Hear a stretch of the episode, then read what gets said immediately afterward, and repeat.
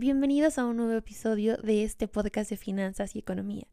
El día de hoy vamos a hablar de cómo una mujer indigente sin educación, con problemas de drogadicción, logró cambiar toda la economía de un país.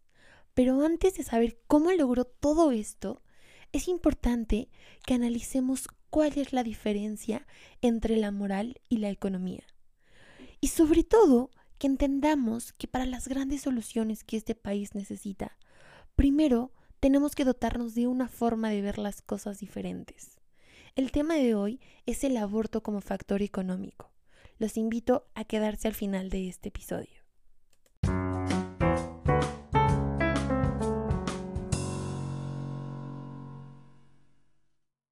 La diferencia entre la moral y la economía es que la moral representa el modo en que las personas les gustaría que el mundo funcionara.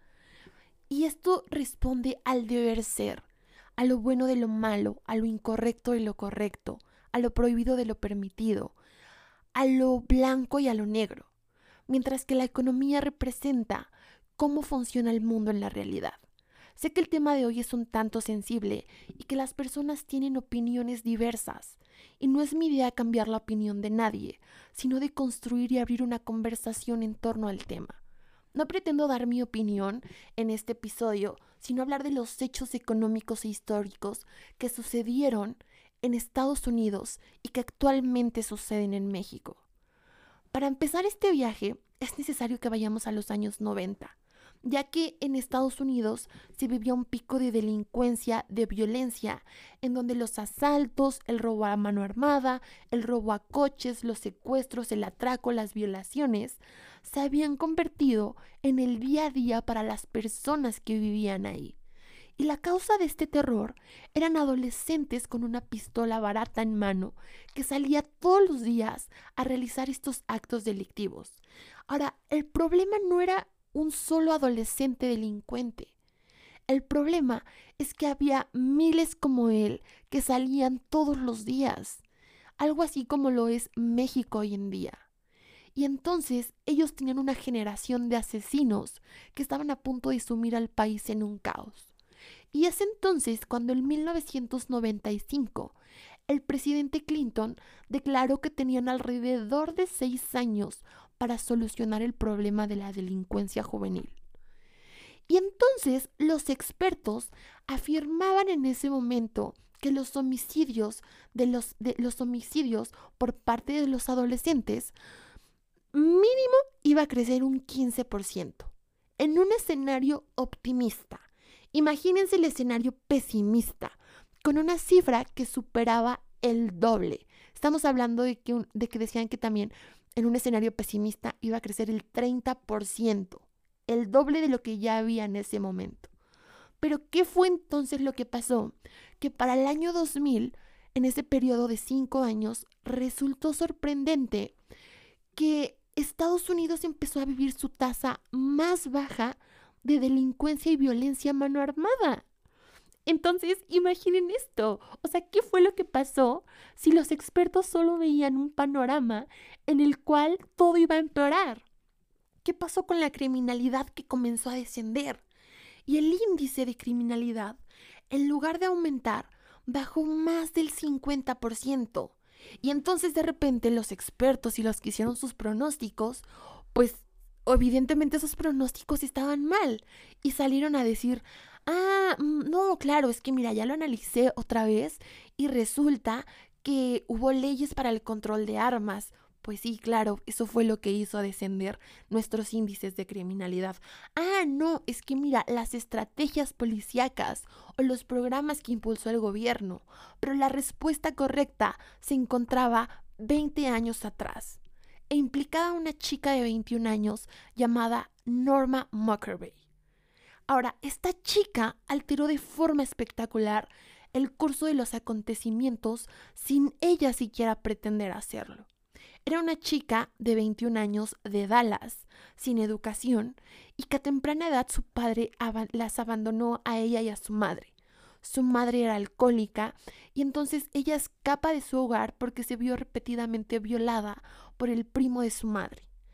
Y luego ella de tener a su primer hijita y darla en adopción, ella se convierte y cae en problemas de alcoholismo y drogadicción y dos años después tiene una segunda hija, la cual nuevamente la da a luz y la da en adopción. Ahora, para los años, eh, para los años 70, queda embarazada por tercera vez, alegando que ese embarazo fue fruto de una violación. Entonces, en Estados Unidos de los años 70, el aborto era ilegal y se permitía únicamente a víctimas de violación.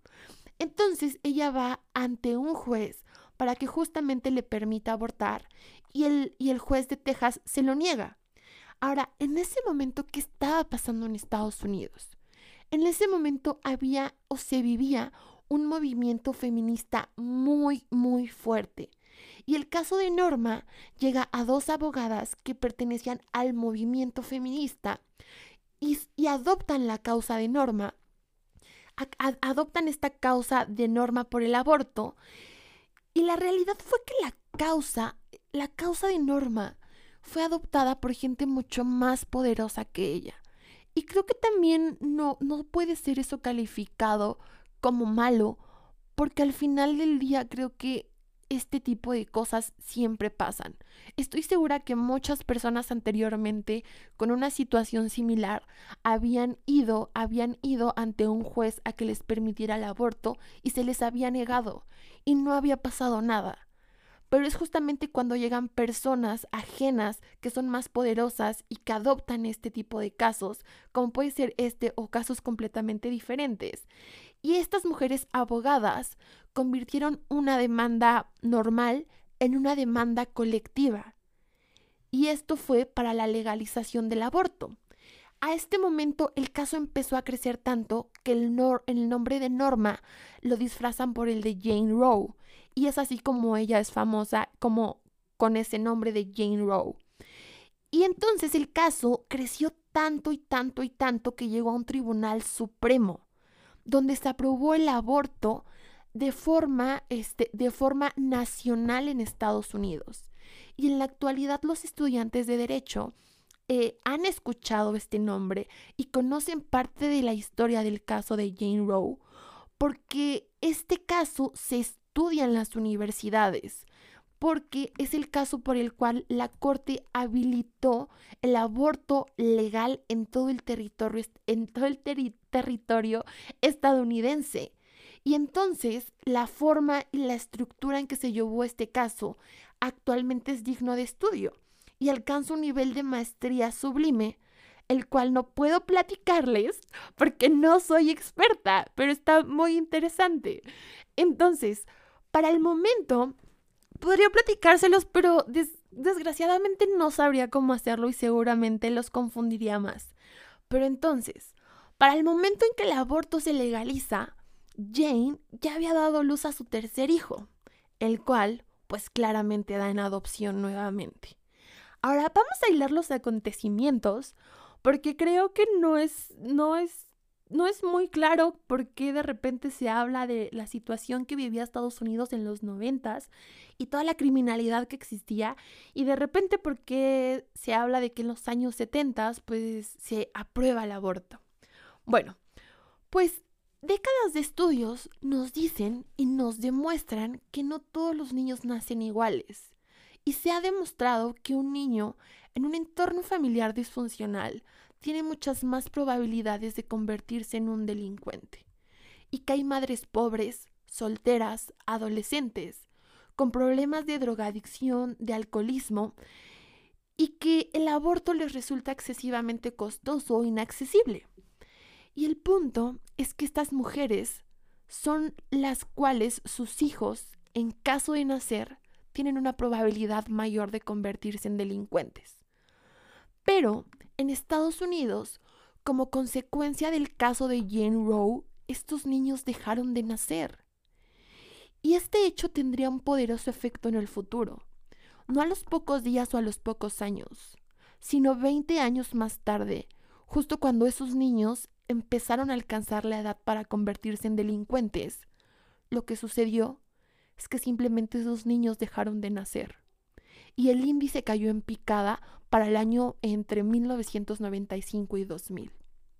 Entonces, no fue el control de armas o las políticas o las estrategias policíacas o los programas impulsados por el gobierno quien, quien finalmente calmó la ola de criminalidad. Ahora, sin ánimos de cambiar la opinión, eh, sin ánimos de cambiar la opinión de nadie, en este punto recalco la diferencia entre la moral y la economía, porque la moral nos dice que el aborto está mal y no debe ser aceptado, pero la realidad a través de los ojos de la economía nos dice otra cosa completamente diferente y nos da esta ventana o esta pequeña solución que entiendo que la línea es muy delgada entre, entre la moral de decir está bien o está mal.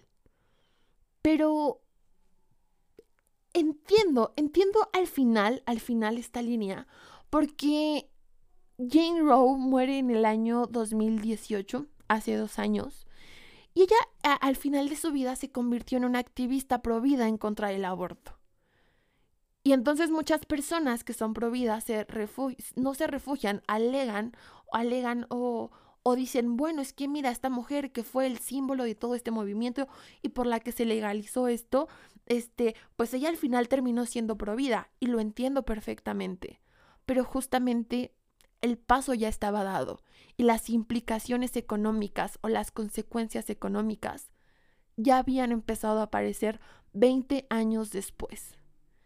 Yo misma, yo misma me he, me he encontrado, me he encontrado sentada reflexionando y me pregunto y analizo las posibles soluciones a este problema que a diario vivimos en México, que se parece mucho a un Estados Unidos de los años noventas. Y entonces, entonces, no, yo realmente no podía vislumbrar como esta solución hasta que no fue que la leí en un libro, que no, que no fue que la leí en un libro, y lo encontré en un libro de economía básica que cualquier persona tiene acceso a este tipo de contenido. Y entonces me hace pensar realmente qué pasa con el gobierno en este país. Realmente, si yo encontré esa información en las primeras 20 páginas de un libro, de verdad, ellos desconocen el impacto que tiene el aborto en toda una sociedad y en toda una economía? ¿O simplemente lo conocen y han decidido ignorarlo? Porque es, es una realidad la situación de seguridad que actualmente tenemos en México. Y sin ánimos nuevamente de cambiar la opinión de nadie. Esto solo fue una idea que llegó a mí porque dije, wow, la acabo de leer en dos días completo todo este, todo este estudio que hay del aborto y de las consecuencias que existen en una economía directamente. Y de verdad, en México, alguien que su trabajo es encontrar una solución de seguridad y de crimen, no ha tenido la oportunidad de leer esto que seguramente hay todo un estudio más profundo y, entonces eso fue realmente lo que causó este tipo de, este tipo de información en mí. Ahora, ahora, lo que sucede es que me lleva a pensar aún más cosas. Y ese tipo de cosas me lleva, me lleva a preguntarme, me llega a preguntarme realmente si ya existe una alternativa como esta para la pobreza, para el hambre, para la educación, para la, para, para la corrupción y simplemente nuestro gobierno decide ignorarlas y seguir incrementando la miseria en el país? Bien, pues esto es todo por el episodio del día de hoy. Les mando un abrazo enorme y quiero recalcarles mm, que que tal vez último, el último minuto sí fue, sí fue una opinión meramente mía. Yo no puedo, no puedo mantener una postura en contra o a favor del aborto porque creo que entiendo, entiendo los diferentes puntos de ambas partes. Pero al final del día me gusta ver cualquier, cualquier situación y cualquier situación a través de los hechos económicos, no de la moral. Porque, pues, no sé, me gusta, me interesa, me atrae más. Pues bien, Hasta la próxima.